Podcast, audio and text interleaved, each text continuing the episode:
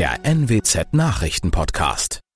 Guten Morgen zum Nachrichtenpodcast der NWZ. Mein Name ist Christian Osterloh. Moin.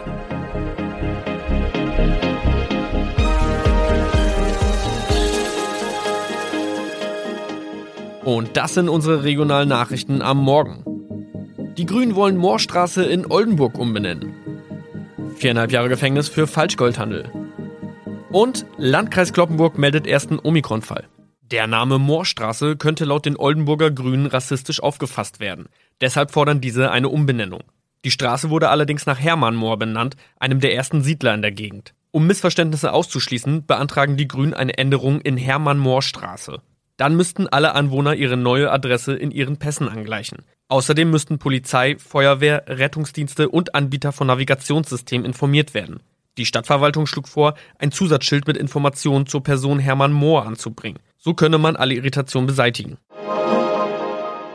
Tobias G. musste wegen dem Verkauf von Falschgold am Mittwoch vor das Landgericht Oldenburg. Nachdem der Schortenser bereits im Mai zu einer Freiheitsstrafe von mehr als drei Jahren in Jever verurteilt wurde, betrieb er seinen Handel auf eBay Kleinanzeigen weiter. Das wog bei der Verhandlung schwer auf. Der 27-Jährige schrieb in die Inseratsüberschrift das Wort plated, was so viel bedeutet wie überzogene und nur vergoldete Ware. Da im weiteren Anzeigentext aber die Rede von einem Reinheitsgrad war und die abgebildeten Goldbarren eine Seriennummer trugen, handelt es sich hierbei um eine Täuschung. Tobias G. wurde zu viereinhalb Jahren Haft verurteilt.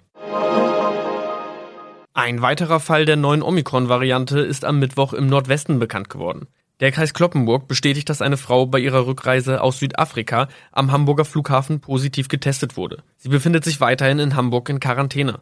Da die Frau im Landkreis Kloppenburg lebt, sei auch das Gesundheitsamt Kloppenburg für diesen Fall zuständig.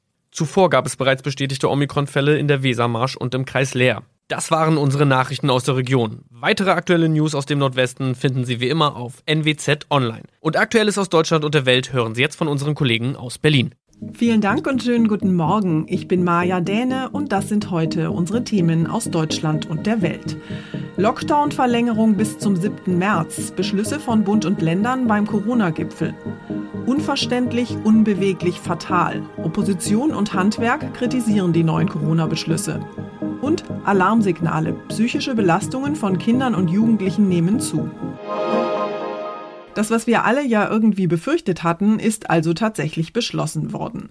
Der Lockdown wird noch einmal verlängert und zwar bis zum 7. März. Das haben Bundeskanzlerin Merkel und die Ministerpräsidenten bei ihrem Corona-Gipfel gestern beschlossen. Wir müssen also alle weiter durchhalten. Aber immerhin gibt es eine kleine Erleichterung. Ab 1. März dürfen wir nämlich endlich wieder zum Friseur gehen. Weitere Lockerungen gibt es allerdings erst, wenn die Zahl der Neuinfektionen auf 35 pro 100.000 Einwohner gesunken ist. Erst dann dürfen zum Beispiel auch Geschäfte und Museen wieder öffnen. Wie es mit den Schulen und Kitas weitergeht, darüber soll jedes Bundesland alleine entscheiden dürfen. Die Kanzlerin will heute im Bundestag in einer Regierungserklärung alle Beschlüsse noch einmal näher erklären. Mein Kollege Clemens Kurt fasst für uns mal zusammen, worauf wir uns in den nächsten Wochen einstellen müssen. Clemens, vielleicht erstmal zum heiß umstrittenen Thema Schulen und Kitas. Da haben sich ja die Ministerpräsidenten durchgesetzt, richtig? Genau, die Länder entscheiden jetzt in eigener Verantwortung, wann Schulen und Kitas geöffnet werden. In dieser Hinsicht Punkt für die Länderchefs gegen die Kanzlerin. Unser Versprechen, Schulen und Kitas zuerst, konnte heute eingelöst werden. Ich freue mich für die Eltern, ich freue mich für die Schülerinnen und Schüler, ich freue mich für die Kita-Kinder. Das waren NRW-Ministerpräsident Laschet und Hessens Ministerpräsident Bouffier. Die Länder, die stehen also schon in den Startlöchern. Genervte Eltern können sich also locker machen und Kita- und Grundschulpersonal könnte noch vor dem Sommer geimpft werden. Das sagte zumindest Kanzlerin Merkel. Das klingt ja erstmal ganz gut. Aber wann können wir denn eigentlich endlich mal wieder shoppen gehen?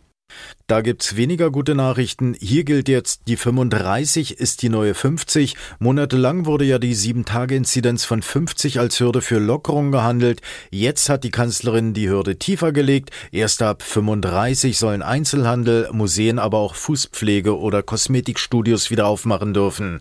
Kneipen und Restaurants bleiben weiterhin geschlossen. Auch die Kontaktbeschränkungen bleiben. Aber die Infektionszahlen sinken doch eigentlich täglich. Warum bleiben denn die Regeln trotzdem so hart? Es sind die Virusmutationen, die der Kanzlerin Sorge bereiten. Sie sind wesentlich ansteckender, die Gefahr besteht, wird gelockert, verspielt man die bisher erreichten Erfolge.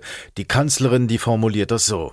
Wir wollen alles tun, damit wir nicht in eine Wellenbewegung hoch und runter auf und zu kommen, sondern indem wir vorsichtig ähm, unsere Öffnungen und Lockerungen machen. Der Winter wird hart, das hatte Merkel ja versprochen. In diesem Punkt hat sie Wort gehalten. Okay, aber wie kommen wir denn endlich raus aus diesem Dauer-Lockdown-Dilemma? Die Regeln befolgen und impfen, impfen, impfen. Je mehr, desto besser. Jeder Tag ist ein Schritt raus aus der Pandemie. Noch ist der Impfstoff zwar knapp, aber mehr Nachschub ist in Sicht. Gestern hat ja BioNTech in Marburg eine neue Impfstoffproduktion eröffnet. Andere Impfstoffe werden kommen. Es geht aufwärts, zwar langsam, aber bis Ende des Sommers soll ja jedem in Deutschland ein Impfangebot gemacht werden. Das ist das Versprechen der Bundeskanzlerin. Also weiter abwarten und Maske tragen. Dankeschön, Clemens. Die Opposition im Bundestag hat die neuen Corona-Beschlüsse von Bund und Ländern scharf kritisiert. Die Grünen fordern vor allem ein bundesweit einheitliches Vorgehen bei Schulen und Kitas. Die AfD-Fraktionschefin Weidel bezeichnet die Verlängerung des Lockdowns bis zum 7. März als fatal. Und auch der Fraktionschef der Linken, Dietmar Bartsch, hat die Ergebnisse der Bund-Länder-Schalte heftig kritisiert. Die Beschlüsse zeigen, dass sich die Bundeskanzlerin gedanklich im Lockdown eingemauert hat, sagt Bartsch.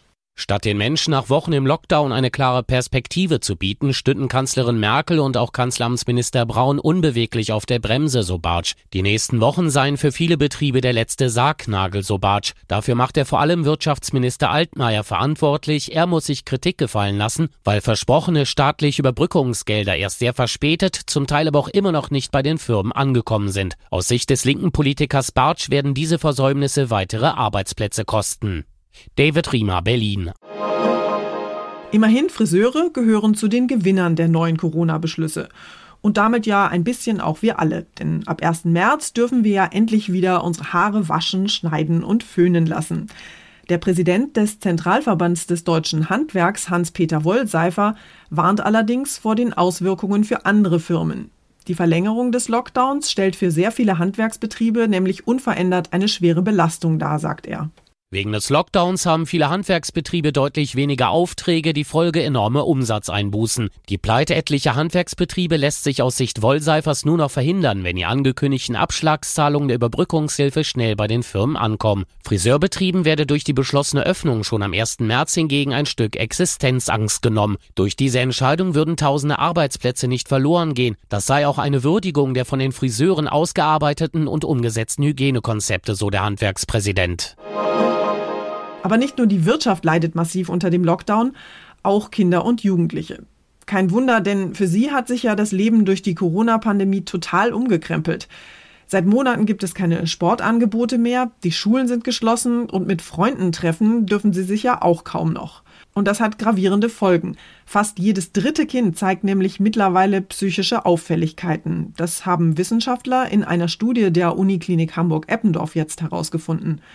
Danach leiden Kinder wohl immer öfter unter Ängsten und depressiven Verstimmungen. Laut Studie fühlen sich acht von zehn Kindern durch die Corona-Krise belastet. Besonders betroffen sind Kinder aus sozial schwachen Verhältnissen, heißt es. Auch psychosomatische Beschwerden wie Kopf- oder Bauchschmerzen haben zugenommen. Dass Kinder ihre Hobbys nicht mehr ausüben können, zu Hause sitzen statt in der Schule oder ihre Freunde nicht mehr treffen, sind Gründe. Aber nicht bei jedem endet das in Kopfschmerzen oder einer Depression. Wichtig ist die Unterstützung im Elternhaus und ein offenes Ohr für die Kinder. Johanna Theimann, Nachrichtenredaktion. Unser Tipp des Tages heute für alle, die Hilfe brauchen und den Notruf anrufen. Heute ist der 11.2. und als Telefonnummer wird aus dieser Zahlenkombi die wichtige Notfallrufnummer 112. Die gilt nicht nur in Deutschland, sondern fast überall in Europa. Das wissen allerdings nur ganz wenige und deshalb hat die EU den heutigen 11. Februar zum Europäischen Tag des Notrufs erklärt. Mein Kollege Ronny Thorau hat sich mal schlau gemacht, wie die Notrufnummer europaweit funktioniert und welche Notrufe in den Zentralen so eingehen. Ronny, in Deutschland dürfte ja jeder die 112 kennen, aber wer in Europa unterwegs ist, weiß vielleicht nicht, welche Notrufnummer in dem jeweiligen Land gilt. Und das kann ja dann ziemlich schnell ziemlich gefährlich werden. Ja, laut Zahlen der EU nutzen die Leute für gut die Hälfte aller Notrufe die 112, für knapp die Hälfte also nicht. Zum Teil wählen die Leute dann nationale Notrufnummern. In Deutschland ja zum Beispiel gibt's noch die 110 der Polizei, aber die Hälfte der Europäer weiß laut einer aktuellen Umfrage gar nicht, dass die 112 eben fast überall gilt. Deshalb recherchieren dann viele im Notfall erstmal hektisch, welche Notfallnummer hier denn im Land nun gelten würde. Da können dann eben wichtige Sekunden oder gar Minuten verrinnen. Und bei manchen Notfällen zählen die bei Schlaganfällen zum Beispiel.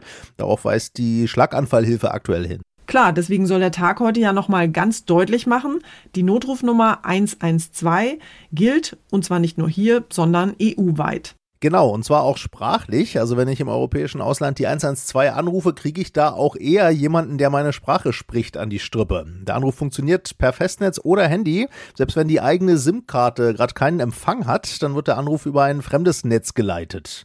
Und zwar mit höchster Priorität. Also notfalls werden da sogar andere Anrufe getrennt. EU-weit und europaweit ist die 112 also immer die beste Wahl eigentlich im Notruffall. Viele Helfer geben ja heute am Notruftag mal einen kleinen Einblick in ihren Alltag. Wie sieht das denn aus? Ja, Feuerwehr, Polizei, da machen viele mit und twittern zum Beispiel den ganzen Tag, was sie gerade machen und welche Notrufe so eingehen. Da kann man quasi live mitverfolgen, wie so ein Einsatztag aussieht. Das soll oft auch ein bisschen Nachwuchs locken. Aber zum Beispiel auch auf Notrufe hinweisen, die wirklich keine sind und nur unnötig die Leitungen blockieren, die andere ja vielleicht gerade dringend brauchen. Notrufe, die keine sind, da gibt's ja auch jede Menge Kurioses und Witziges. Zum Beispiel Leute, die sich über ihren Friseur beschweren, weil der ihre Frisur verhunzt hat. Ja, ist natürlich ein Notfall, schon klar, und sicher auch ein häufiger, aber eben kein Fall für die 112. Auch nicht Anrufe, die sagen, ihnen sei das selbstgekochte Essen misslungen oder Hilferufe bei der Partnersuche, gibt's auch immer wieder. Mathehilfe ist auch kein Sinn des Notrufs, auch wenn es Fälle gibt, wo Mitarbeiter der Notrufzentrale da doch verzweifelten Schülern im Ausnahmefall helfen, weil gerade wohl zu viel Zeit war. Und Vorsicht mal, Mamas und Papas, es gibt immer mal wieder Kinder, die hinten auf dem Rücksitz äh, des Autos heimlich den Notruf wählen, weil die Eltern so schnell fahren oder bei Rot. Aber gut, zumindest kennen Sie schon mal die richtige Nummer. Okay, vielleicht ist nicht jeder Notfall ein Fall für die Notrufnummer. Dankeschön, Ronny. Und zum Schluss schunkeln wir mit allen Jecken und Narren. Heute ist ja Weiberfassnacht und in den Karnevalshochburgen würde jetzt eigentlich heftig gefeiert. Aber Corona-bedingt fällt das ja leider alles ins Wasser. Kein Sturm aufs Rathaus, keine abgeschnittenen Krawatten, keine Konzerte oder Prunksitzungen. In Köln müssen die Beschäftigten der Stadt sogar ganz normal arbeiten. Der Karnevalist und Komiker Bernd Stelter hat sich auf der verzweifelten Suche nach Alternativen vom Adventskalender inspirieren lassen und kurzerhand einen Karnevalskalender entworfen. Also Pappnase auf, Konfetti Marsch und jeden Tag ein Türchen öffnen.